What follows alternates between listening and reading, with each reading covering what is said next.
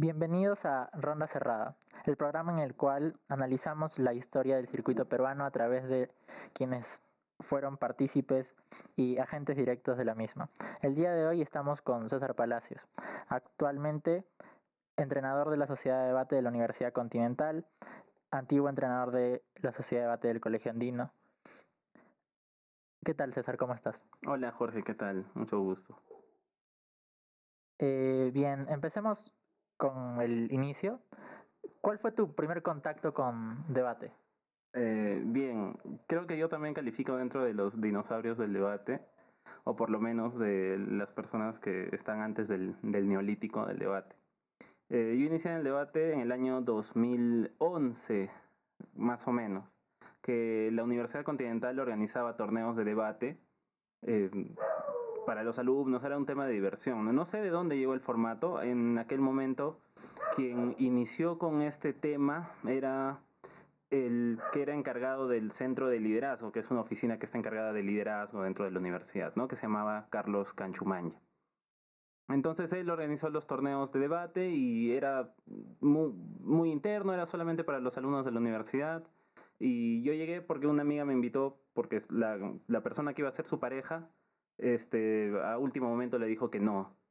¿Okay? Entonces, eh, yo dije, bueno, ¿por qué no? Es algo nuevo, no, no, estoy haciendo muchas cosas. En esa época hacía teatro en, en, la universidad y dije, bueno, voy a hacer algo más porque para poder balancear mi vida académica y actividades extracurriculares. Así que entré casi, casi de casualidad a, al mundo del debate. ¿En qué ciclo estabas? Creo que estaba en cuarto ciclo, quinto ciclo. Quinto, sexto, más o menos, porque llevaba cursos, pues. Y la sociedad ya tenía un tiempo. En esa época no había sociedad de debate de la Universidad Continental. Eh, yo entré para el tercer torneo, si es que no me equivoco. Tercero o cuarto, de eso sí no estoy seguro. Pero no había una sociedad de debate como tal, sino que simplemente habían torneos y convocaban a la, a la gente que quería participar. Y en ese momento era obviamente dominado por un montón de gente de derecho, ¿no? Que creo que es muy, inherente dentro de su, de su carrera, el tema de debatir, argumentar, ¿no? Pero igual, o sea, no era cerrado para nadie, cualquiera podía participar, pero digamos que había este, este dominio de estas carreras, pero no había una sociedad de debate eh, constituida.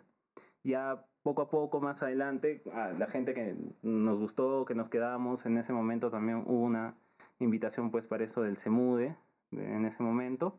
Eh, nos pareció interesante y para poder seguir eh, con quienes estábamos en ese momento, no sé, Manuel, eh, Rocío Cartolín, que fue mi, mi, mi, partner de debate en ese momento, y otras personas más, no son los únicos, ¿no?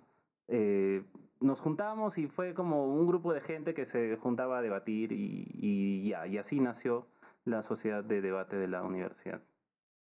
¿Y participaron entonces del CEMUDE del 2011 o ya del CEMUDE del 2012? No, participamos en el CEMUDE del 2012, el que fue en, en Chile.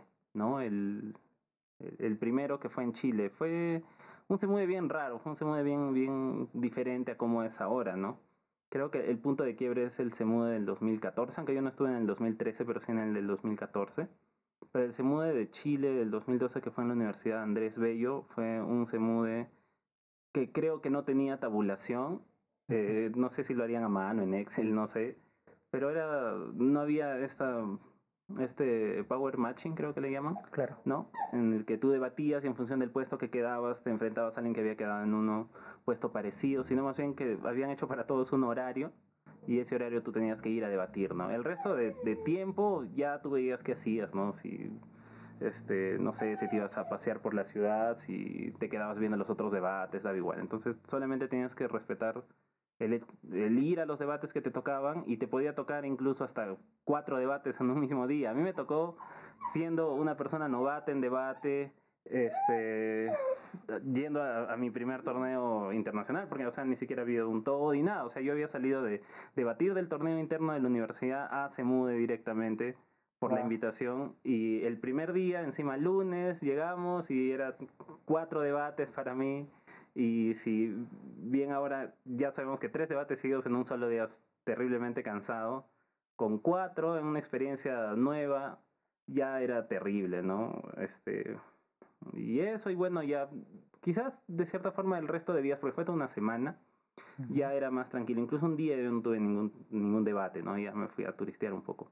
Claro.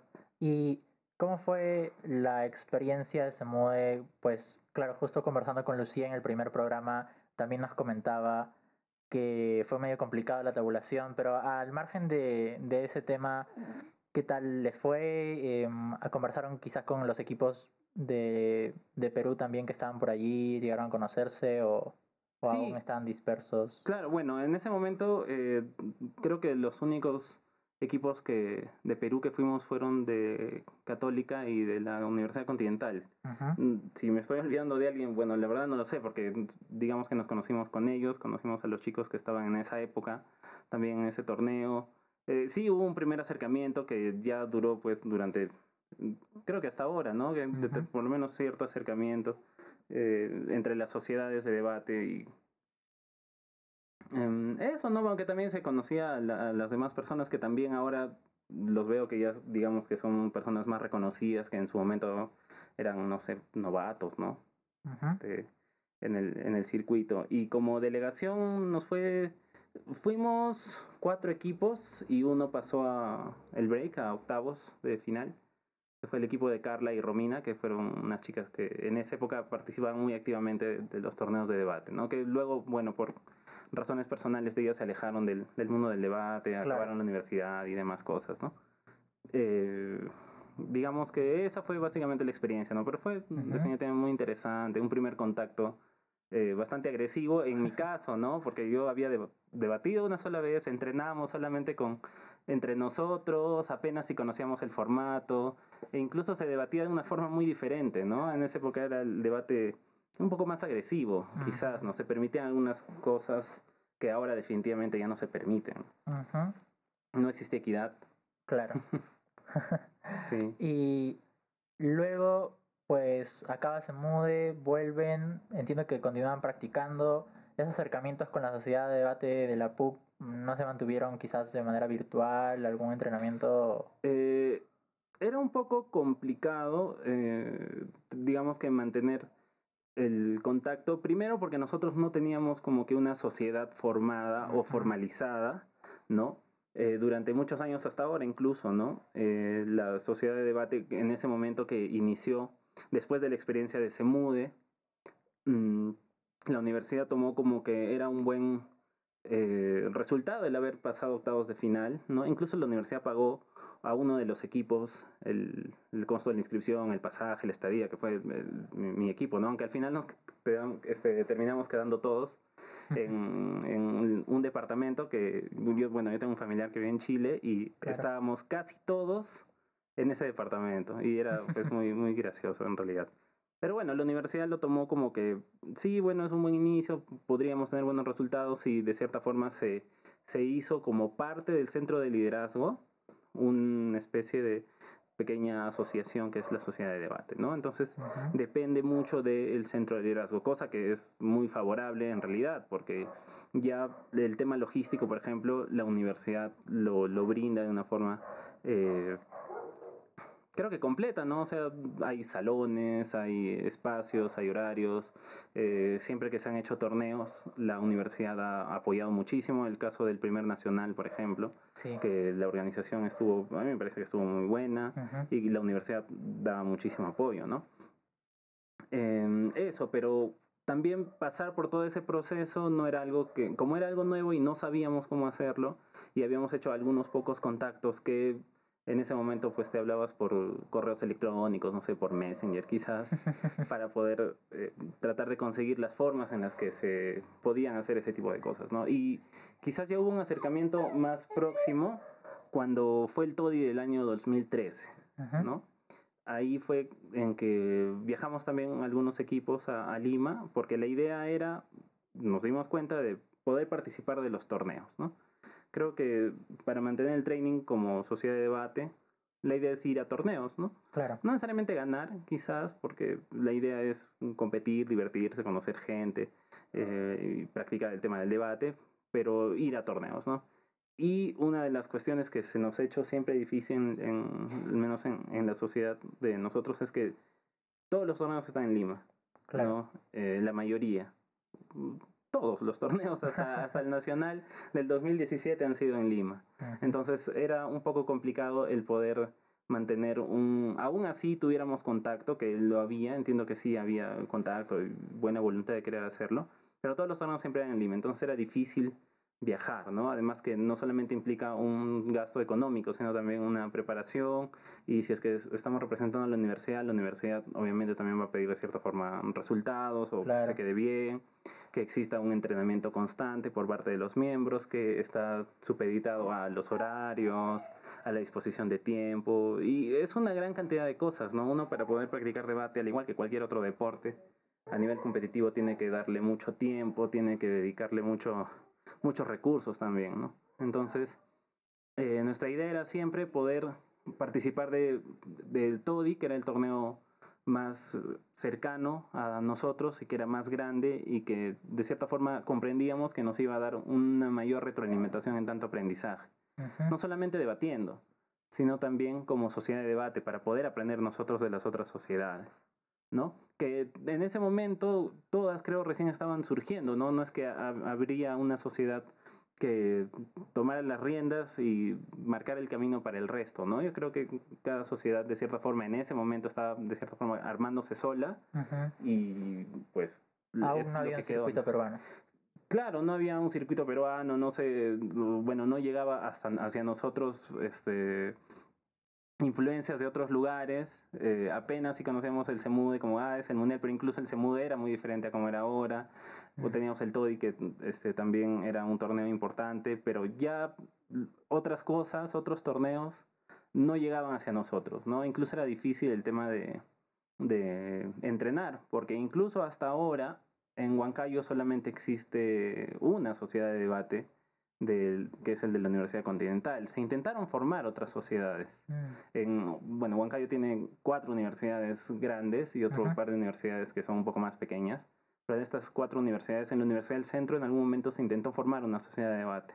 Mm. Pero bueno, la Universidad del Centro es una universidad pública y un amigo mío fue el que intentó eh, formar la sociedad y no sé, él lo que me contó es que se politizó rápido, que hubo ah, gente que eran de los centros estudiantiles y demás que querían utilizarlo eso no como una herramienta, como se entiende para nosotros, académica, de formación de personas en pensamiento crítico y tolerancia, sino para hacer las cosas que dentro de la universidad hacían. No, no, no sé cuáles son, ¿no? Yo no, bueno, no he estudiado ahí, pero eh, no duró ni siquiera una semana, ¿no?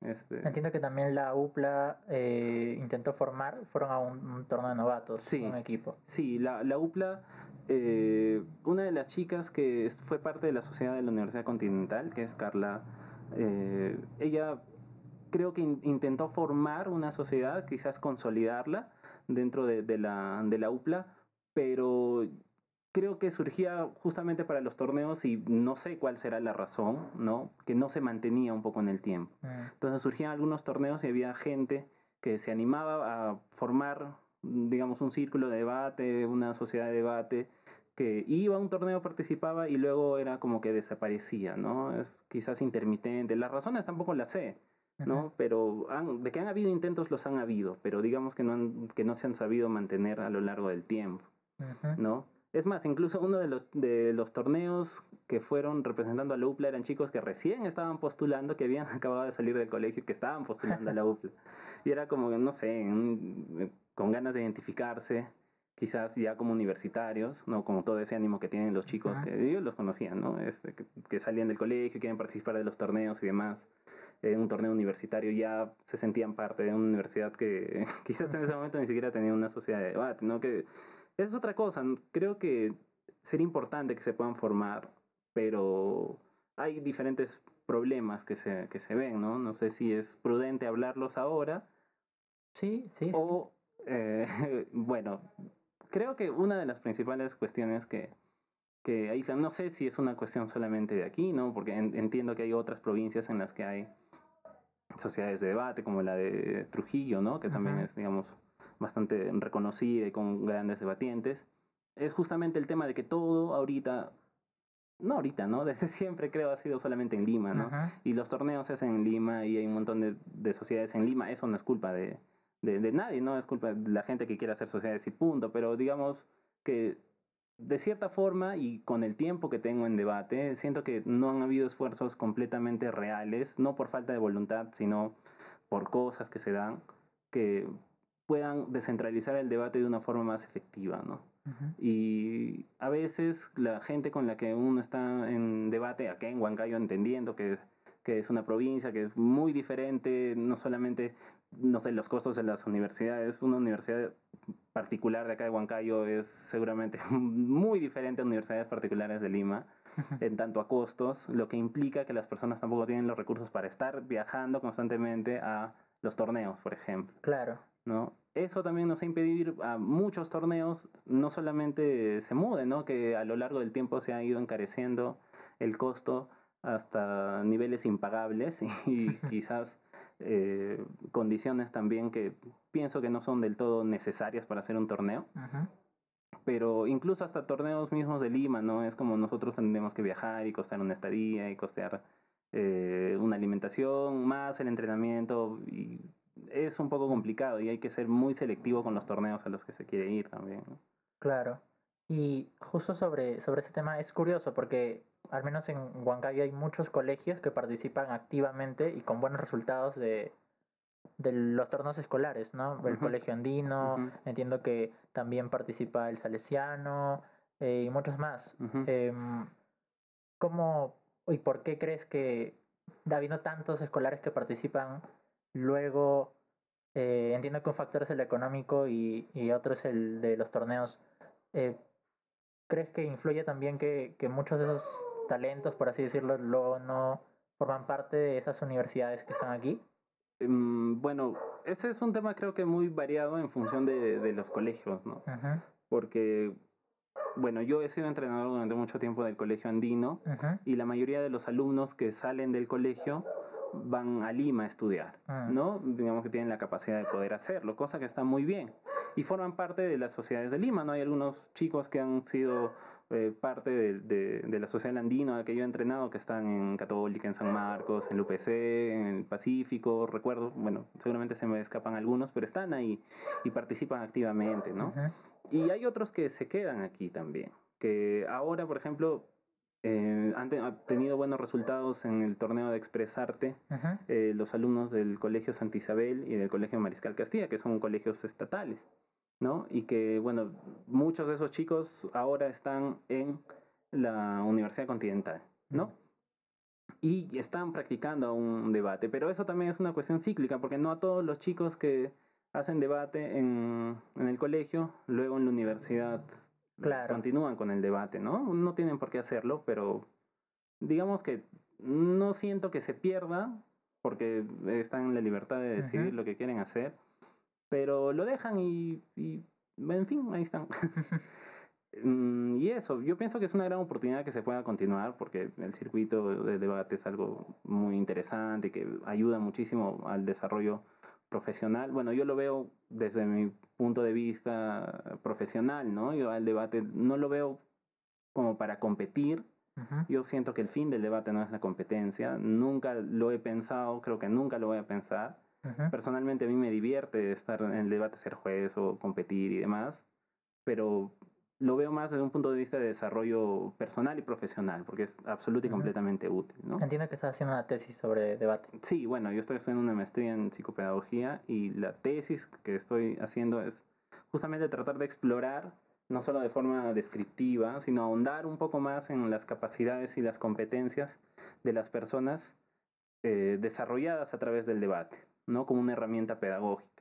Es algo que no se ha visto mucho como investigación, ¿verdad? O sea, los resultados quizás son muy obvios o muy comprobables, pero es importante ya desde un punto de vista profesional tratar de, dar, tratar de darle una base científica a algo que a todas luces sabemos que funciona, ¿no? Entonces, yo creo que eso es incluso más importante, ¿no? Porque yo veo a los escolares y trabajo mucho con escolares, he trabajado muchísimo tiempo con ellos y veo cómo se desarrollan eh, a lo largo de hacer temas de debate, ¿no? No solo de las competencias, porque hay chicos escolares que jamás han participado de un torneo, pero se han desarrollado muchísimo por el entrenamiento, eh, por la forma en la que se entrena y demás, ¿no? Y luego cuando vas a la universidad es como que les sirve muchísimo para poder eh, explayarse, confrontar sus ideas y demás, ¿no? Claro, sí, me parece que eso es como muy necesario para, sobre todo ahora, ¿no? Que eh, hay tantas visiones nuevas sobre debate, pero creo que es necesario entender cómo es que se llega ¿no? a esos resultados. Sí. Que los vemos, pero no sabemos el camino. claro. En realidad a mí me gusta más por eso el debate escolar que el debate universitario. Mm. Eh, siento, y es una percepción, quizás una opinión impopular, de que el circuito universitario está plagado de personas que solo quieren competir, ¿no? Seguramente van a hatearme por eso un montón, pero yo siento que la competencia está restando la importancia a lo importante, ¿no? Y es, vamos a competir, vamos a ganar un montón de cosas. No digo que todos, ¿no? Hay un montón de gente que lo hace porque lo disfruta, porque es una pasión para ellos, pero por momentos yo creo que, que, sí, ¿no? Que, que se lleva mucho del por la competitividad y hay determinadas actitudes a lo largo del tiempo ¿no? que se han, que se han este, visto que, que manchan un poco este tema de, del debate como oye, hay algo muchísimo más importante detrás de esto, ¿no? Si solamente nosotros debatimos y, y, solamente pensamos de una forma muy crítica cuando debatimos y luego cuando salimos al mundo real no utilizamos absolutamente nada de lo que estamos diciendo dentro del debate, o sea, ya no nos sirve para absolutamente nada, ¿no? Claro. En cambio, en el debate escolar, eh, siento que se pueden causar muchísimo mejor esto. ¿no? Yo siempre cuando entreno a los, a los chicos les remarco que el, lo importante acá no es el, el, ganar el resultado, el demostrar que, que, que, haces mejores argumentos que otros. ¿no? Ganar un torneo de debate escolar, siempre le digo a los chicos, te da un trozo de metal que dice que alguna vez, en algún momento, durante 7 minutos, 8 minutos, hiciste mejores argumentos que alguien que también solamente habló 8 minutos. Es un trozo de metal que se va a empolvar, no nada más. Pero si tú aprendes más cosas con eso, eh, y podrás incorporar en tu vida temas como criticar las cosas de una manera eh, adecuada, ¿no? No sé, tolerar más a las personas para poder discutir y llevar, llegar a mejores conclusiones. Y con los chicos de colegio es muchísimo más fácil trabajar eso.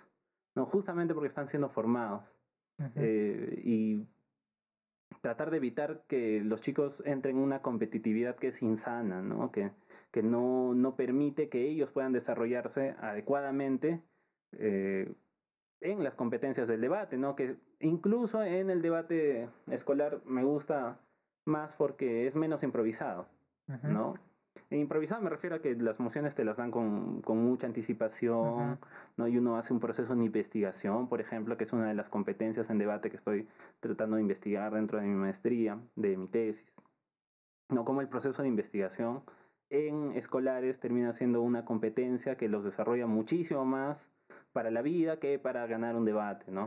Eh, cómo eh, comunicar las ideas también es otra competencia que se desarrolla muchísimo haciendo debate, que le sirve más en la vida que para ganar debates, ¿no? Entonces con los chicos de colegio eso termina siendo eh, genial, ¿no? Y además también me alegra que no soy la única persona que le gusta más los torneos escolares que que, los universitarios. ¿no? He conocido a algunas personas cuyas identidades guardaré en secreto para que no les caiga todo el hate que seguramente me va a caer a mí. bueno, yo también en algún momento he participado eh, organizando, juzgando torneos escolares y el ambiente es claramente diferente, es agradable, uno puede estar cómodo, pues hay menos caras feas y eso que igual los chicos cuando, cuando pierden obviamente se entristecen, pero la reacción es mm, muy distinta, ¿no? Eh, la visión con la que ellos debaten creo que es bastante diferente y, y es algo que, que, deberían tomar también las personas universitarias. Justo hablando sobre eso, eh, he recopilado algunas preguntas que algunas personas, que tampoco voy a regar sus nombres, me han hecho llegar eh, para hacerte. ¿sí? Eh, la primera, pues, eh, es un tanto personal.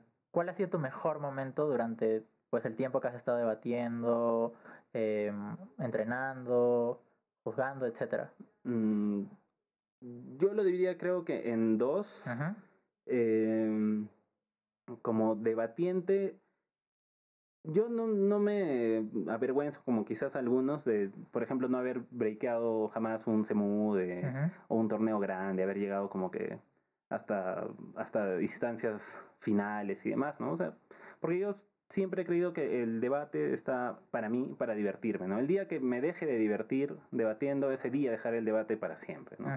Yo voy y me divierto y, y, las personas que son más cercanas a mí saben, por ejemplo, cómo armo casos, incluso a veces nos tomamos tan, las cosas tan a la ligera que terminamos haciendo, no sé, para debatir casos completamente, no sé si tirados de los cabellos, pero que nos funcionan, ¿no? Porque los tomamos de una forma muy, muy ligera para poder competir, ¿no? No sé, entonces quizás mi, el mejor momento para mí personalmente como, como debatiente ha sido cuando he debatido con personas que han podido entrar en mi onda de, de debate, ¿no? Eh, y hay como que momentos muy específicos y personas muy específicas con las que me siento muy cómodo debatiendo, eh, en el que suceden determinadas anécdotas. Creo que una de las del mejor momento ha sido, eh, curiosamente, se mude los Juegos del Hambre 2018, ¿no? que fui con Felipe Centeno en la Sociedad de San Marcos, ¿no? que él fue mi alumno en el Andino. Mm. ¿no? Y luego cuando fue a San Marcos, bueno, ya tuvimos la oportunidad de poder debatir juntos como compañeros en un Semude. Eh, yo creo que eso eh, resume un poco las dos cosas, ¿no? Eh, como debatiente, poder encontrar alguien con quien me sienta cómodo, a pesar de que no lo tome con la seriedad que quizás muchos universitarios quisieran que se tome, ¿no? Jamás mi objetivo es como que ya vamos a ganar y vamos a matarnos entrenando. esa seguramente es otra opinión impopular, pero es la mía. ¿no? Y eso también, de cierta forma, me genera, o perdón, cae la otra parte, ¿no? De como entrenador, ¿cuál es el mejor momento? Pues creo que lo mejor para mí es ver cuando las personas que han sido entrenadas eh, por mí o que han estado en, en, el colegio y que hemos podido eh, compartir juntos el, el, tema de ser yo su entrenador, pueden desarrollarse más adelante y puedan eh, hacer bien las cosas dentro de debate, ¿no? Eso, yo pienso que, que, eso resume un poco, creo, los mejores momentos de, de, debate, ¿no? ¿Y tu peor momento en debate? Así uno que quisieras no repetir. Mi peor momento de debate, mmm, creo que hay pocos, así que quizás el que, alguno que, que, se me venga a la cabeza ahora va a ser seguramente bastante monce, ¿no? Eh, tengo uno que es bien palta, que es del CEMU del 2012. Ya. Que como era muy libre y no, no, no, es que estábamos todos juntos en un lugar y llegaba un bus y te llevaba, ¿no? Este, con mi compañera Rocío, que, bueno, ya no está entre nosotros, lamentablemente, ella murió porque tuvo cáncer al pulmón. eh, nos quedamos dormidos para la, nuestra última ronda, ¿no? Y nosotros nos había ido más o menos bien habíamos ganado algunas rondas, habíamos perdido horriblemente en otras porque nos topamos con personas que en ese momento eran grandes monstruos del debate, eh, porque estaban en todo su apogeo, no porque lo hayan dejado de ser, como Nicole Hansen, ¿no? Nos tocó debatir contra ellas y fue como que nos dieron la, la paliza de nuestras vidas, ¿no? O sea, si seguramente si habrían seis puestos hubiéramos quedado sextos, ¿no? La cosa es que nosotros estábamos muy animados por querer seguir debatiendo, porque consideramos que nos estaba yendo relativamente bien. ¿no? Entonces, nuestra última ronda, creo que era viernes, a las 10 de la mañana, algo así, ¿no? Era como, había como horarios, ¿no? Y teníamos que llegar. Y bueno, nos habíamos quedado conversando, como estábamos muchas personas en el departamento, este, nos pasábamos hablando, conversando y demás, ¿no? La cosa es que el día siguiente, nuestra ronda, imaginemos que comenzaba a las 10 y nos despertamos 9.45. y era, tenemos que llegar como sea, es nuestra oportunidad para poder hacer bien las cosas y demás. Salimos y tomamos un taxi, carísimo hasta la universidad, ¿no? Porque hasta tomar el metro y llegar, igual nos íbamos a demorar un montón. Nosotros llegamos cuando ya estaba pasando el prep time, ya se había anunciado la emoción, ya había pasado todo, y nosotros llegamos a nuestro salón cuando ya estaban anunciando el tiempo. El tiempo de pasar a los salones, los equipos del aula tal. Y nosotros llegamos. Sin saber la emoción. Sin saber la emoción, así, sin saber absolutamente nada. Y no estoy seguro, la postura no me acuerdo. Creo que éramos alta de oposición o baja de gobierno, una de las dos. Porque no éramos ni el primero ni el último. No, no estoy seguro, la verdad. Pero llegamos y, y había un chico que iba a ser de swing ¿no? Y le preguntamos al juez, que era un juez colombiano, cuyo nombre no recuerdo, ¿podemos entrar a debatir? Dice, eh, ¿por qué ustedes quiénes son? Nos pregunta, obviamente, ¿no? Si no nos había visto ni nada. Nosotros somos el equipo tal. pero ya tenemos un equipo swing y conversaron entre los jueces que tenían y dijeron, este, ya si quieren normal, ¿no? o sea, era incluso tan, tan ligero, tan light, ¿no? Claro. Eh, creo que es una de las cosas que ha mejorado, ¿no? Definitivamente. Pero entrábamos así, hicimos, hicimos el papelón de nuestras vidas, debatiendo algo terrible. Fue un momento bien falta, porque encima toda la gente que estaba ahí dentro del, del salón nos miraba, ¿y estos quiénes son? ¿no? O sea, recién acaban de llegar. Es el momento más falta, porque, en fin, ¿no? O sea, como mis objetivos no son ir a ganar torneos, eh, siempre voy y me divierto. Claro. Otra, otra de las preguntas es, ¿Cómo ves al circuito antes y cómo ves al circuito ahora? Yo creo que es innegable una mejora, ¿no? En tanto el tema de circuito como crecimiento, porque antes cuantitativamente habían pocas sociedades de debate, habían dos que yo recuerde, al 2012 cuando inicié y ahora 2020, ocho años después, ¡ala, qué viejo estoy! ocho años después hay muchísimos, ni siquiera sé cuántos son. ¿No? Ahí ya tenemos una, una, mejora, ¿no? El hecho de que pueda llegar hacia más personas y más personas puedan desarrollar el tema del debate, ya sea de forma competitiva o, no sé, casual, ¿no? Eso me parece genial, eso me parece perfecto, que haya cada vez equipos muy representativos que estén ganando torneos, no del circuito local, sino también internacional. ¿no? Eso también es muy genial que se pueda que se pueda desarrollar, ¿no? O sea, no digo que la competencia sea mala, está muy bien, digo que a mí personalmente no me gusta. Entonces, yo estaría archimea feliz de que en el próximo se mude los cuatro equipos de la final sean peruanos y uno de ellos tenga que ganar necesariamente. O sea, yo sería absolutamente feliz de que esas cosas sucedan, ¿no? Me enorgullezco, me gusta mucho el circuito peruano, ¿no? Entonces, yo pienso que innegablemente ha mejorado. Eh, ahora, por otro lado, quizás uno de los problemas y de lo que estábamos hablando hace un momento, que siento que sí no se supera, es el tema de, de centralizar todo en Lima, ¿no? O sea, si bien la mayoría está en Lima y es muchísimo más cómodo, eh, sería importante también quizás pensar en descentralizar este tipo de cuestiones, ¿no? Eh, en algún momento yo iba a pensar que los debates virtuales podrían ayudar a eso, ¿no? Eh, antes del, del, de la pandemia, ¿no? Que ahora obviamente todo se está haciendo de forma virtual y podemos participar de absolutamente todo, ¿no?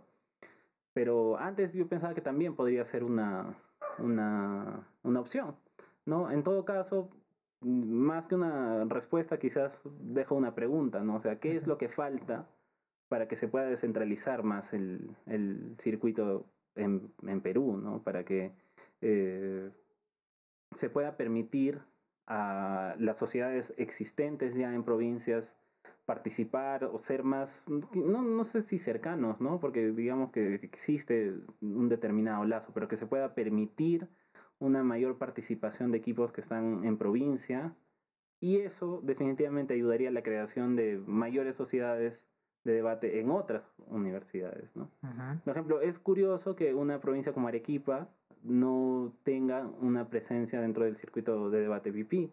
Pero cuando fue este torneo que organizó la Defensoría, los equipos de, de que llegaron a la final, uno de los ajá, el, equipo que ganó incluso en un equipo de la Universidad de y escolarmente Santa María. También, y escolarmente también tienen buenos Y escolar también, ¿no? Entonces, ¿qué, ¿qué pasa ahí, no? También creo que es una pregunta que yo no voy a responder porque no, no creo que no soy la persona capacitada para eso, pero yo siento que hay quizás mucho potencial en provincias que se está dejando pasar por un tema de centralismo del cual no sé quién tendrá la culpa, ¿no?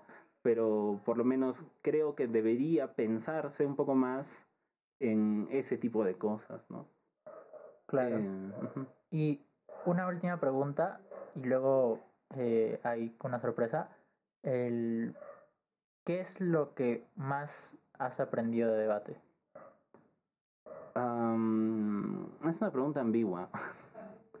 Porque creo que el debate te puede enseñar muchas cosas, ¿no? El solamente estar en un debate, ni siquiera debatiéndolo, sino viéndolo, eh, ya te enseña algunas cosas que uno no sabía, ¿no? Eh, y curiosamente eso es lo que menos he aprendido, creo yo. y lo puedo resumir en una experiencia que tuve de un Toddy participando con Felipe, en el que hubo una, una moción en la que hablaba sobre el derecho a veto de alguien, Claro, de de no sé la qué, sí, sí. de la ONU y el derecho a veto. Y no sé si fue medio en broma, en serio. Yo lo sentí muy en serio porque de ese tipo de cosas yo no sé nada. Con Felipe volteamos y nos preguntamos, ¿y quién es Beto? ¿No? O sea, ¿Y por qué tiene tanto poder? Suena bastante tonto, pero en realidad fue algo que sucedió. Y, o sea, definitivamente eso, por ejemplo, te enseña mucho, ¿no? Entonces, ese día aprendimos que el derecho a veto era una capacidad que tenían determinados países para vetar determinadas acciones, ¿no? Interesante, son cosas que uno nunca olvida.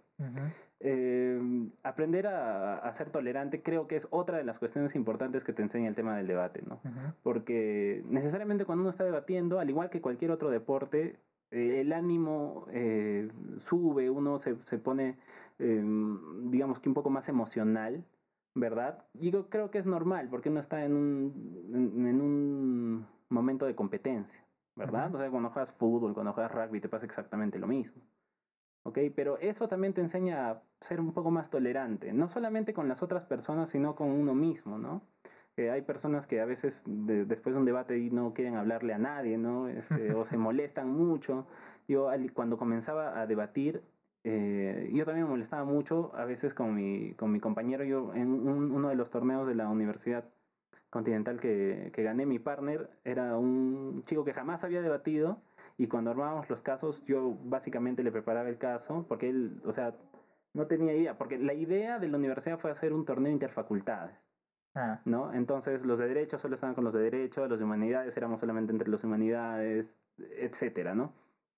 Entonces yo, mm, eh, toda la gente era de, de, de derecho, casi todos, y yo le dije a mi amigo, oye, ¿quieres ayudarme? Pero yo no sé nada, no importa, tú hazme caso, porfa. Y al inicio me molestaba mucho, ¿no? Con, con, con nuestra participación con él, ¿no? Discutíamos bastante. Entonces creo que uno aprende a, a sobrellevar esas emociones y a tolerarse uno mismo también, ¿no? O sea, yo siento que el debate también te permite conocer determinados aspectos de, de ti mismo que en la vida diaria no los, no los exploras. ¿no? Mm, eso y por último creo que el debate también me ha llevado a, a mí a aprender cuál es mi vocación profesional. ¿No? Yo como, como psicólogo fui formado en psicología clínica, ¿no? Llevé todos los cursos necesarios para, para poder evaluar, diagnosticar e intervenir personas desde un punto de vista clínico, ¿no?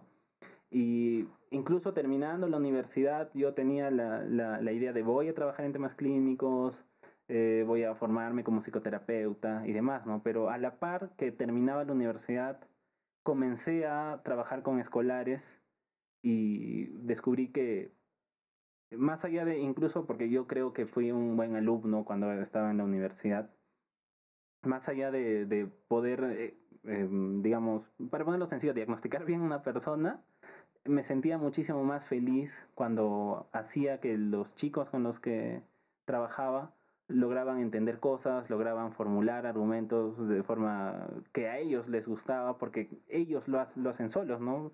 Entonces, cuando lograba ese tipo de cosas, yo me sentía inmensamente feliz, Mm, ¿no? Y eso me llevó a descubrir, a conocer mi vocación, eh, en este caso educativa, ¿no?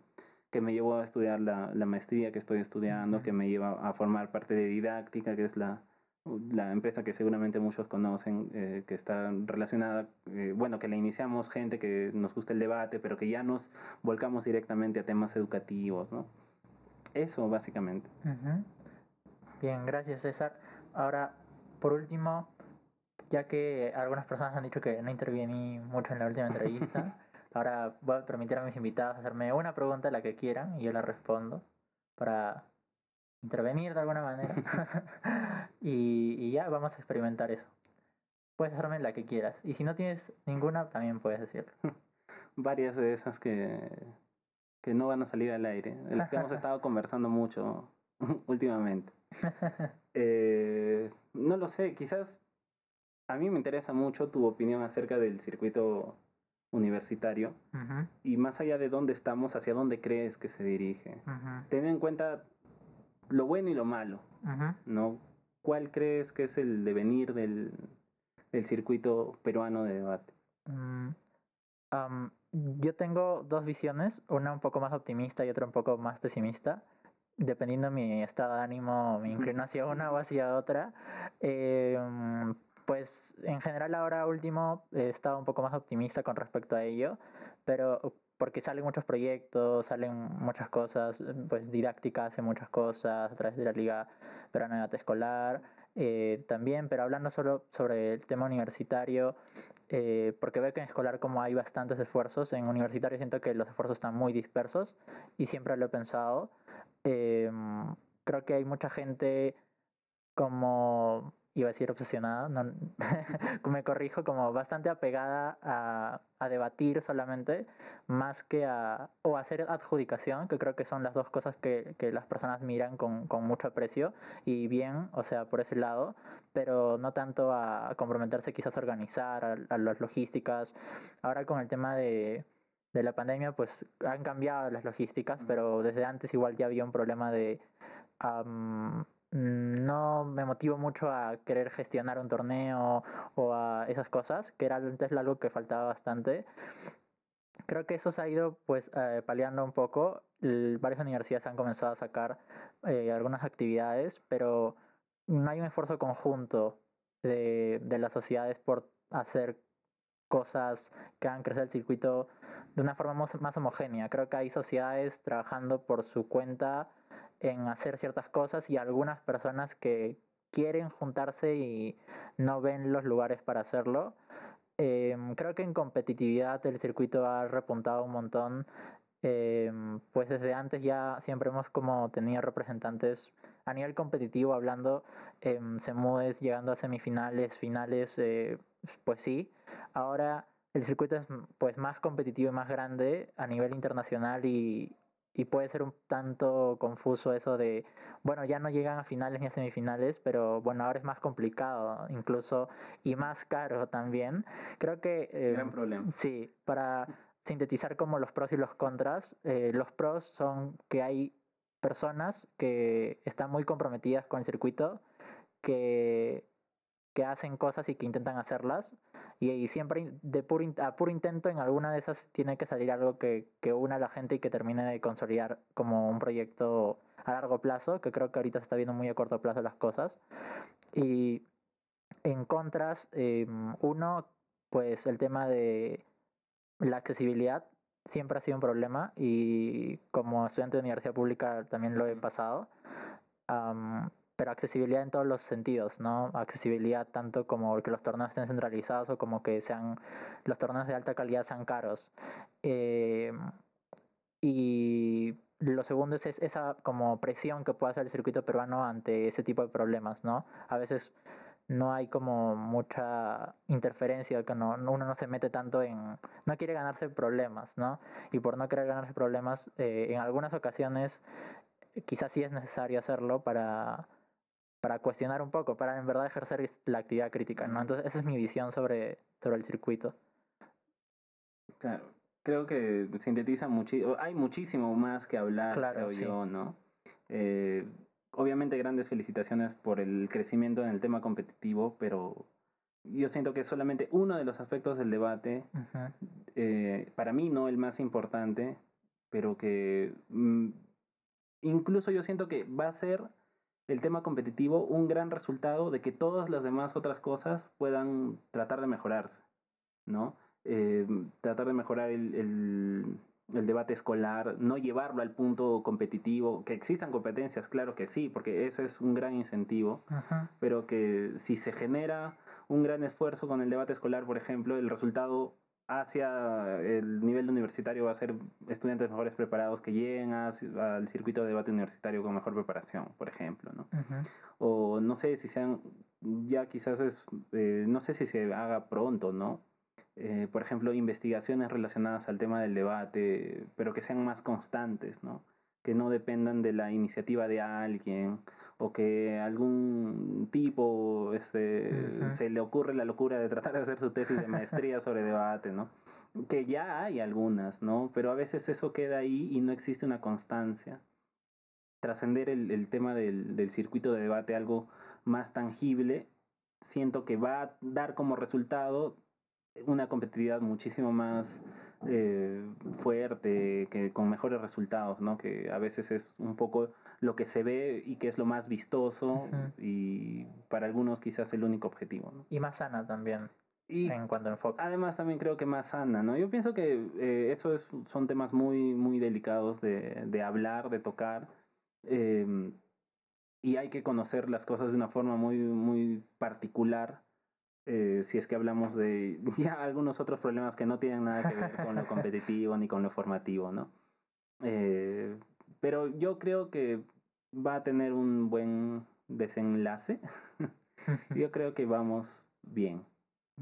Sí, yo, mi yo de ahora, también creo que vamos bien. Em, bien, gracias César por la entrevista. Gracias, Espero que también te haya gustado eh, estar aquí como conversando sobre, sobre el circuito, sobre tu paso por debate. Creo que es importante siempre recordar eh, estas cosas y para eso está Ronda Cerrada. Sí, claro. Bueno, gracias Jorge a ti por la invitación que le hiciste ya hace algún tiempo y por fin se pudo concretar gracias a que estamos juntos encerrados, básicamente. Eh, muchas gracias y bueno, espero que todo mejore como ha estado haciéndolo en los últimos años. Bien, y así nos despedimos del segundo capítulo de, de Ronda Cerrada. Nos vemos en el siguiente capítulo, en el cual vamos a entrevistar a Car Palomino y conocer también su historia dentro del circuito de debate.